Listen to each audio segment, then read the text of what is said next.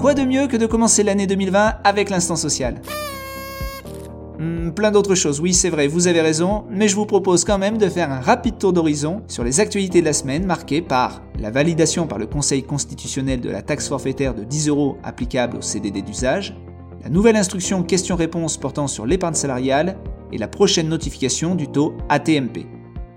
La loi de finances pour 2020 a été publiée ce week-end et vous vous souvenez peut-être que le projet de loi initial prévoyait notamment une taxation forfaitaire de 10 euros sur la plupart des CDD d'usage.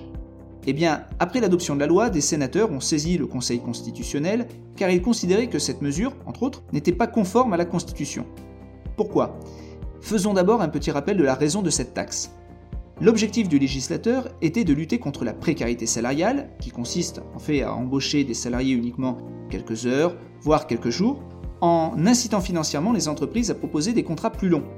Pour faire simple, les sénateurs ont estimé que le fait de taxer tous les CDD d'usage que ce soit ceux de quelques heures ou quelques jours, mais aussi de plusieurs semaines ou plusieurs mois, étaient à leurs yeux contraires à l'objectif recherché. En effet, cela conduisait à faire payer cette taxe même à des entreprises qui employaient des salariés sur de longues périodes.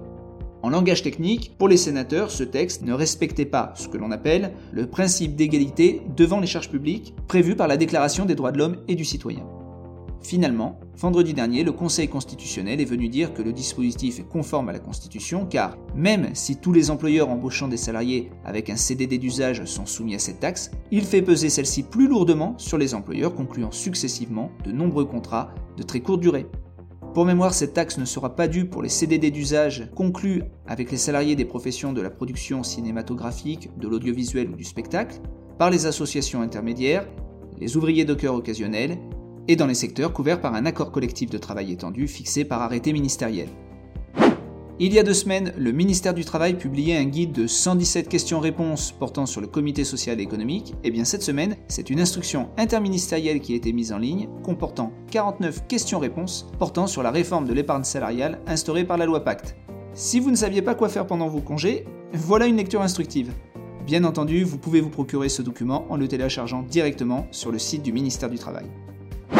Prochainement, les entreprises recevront la notification de leur taux ATMP ou pourront en prendre connaissance en se connectant sur Net Entreprise. Sachez que l'arrêté relatif à la tarification ATMP pour 2020 a été publié et concernant votre taux ATMP, je vous invite à bien vérifier le mode de tarification retenu, les informations inscrites dans le relevé de compte employeur, euh, je pense notamment au code APE, au code risque, à la masse salariale, les coûts moyens, les taux aussi qui ont été pris en compte. En la matière, les enjeux financiers peuvent être importants, hein. et je vous assure que des erreurs dans la notification du taux ou des sinistres qui sont imputés, il y en a chaque année.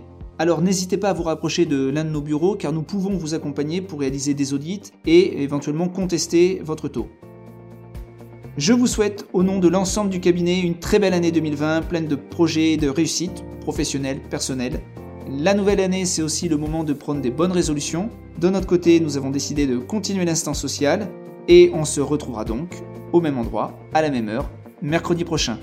A très bientôt et bonne semaine.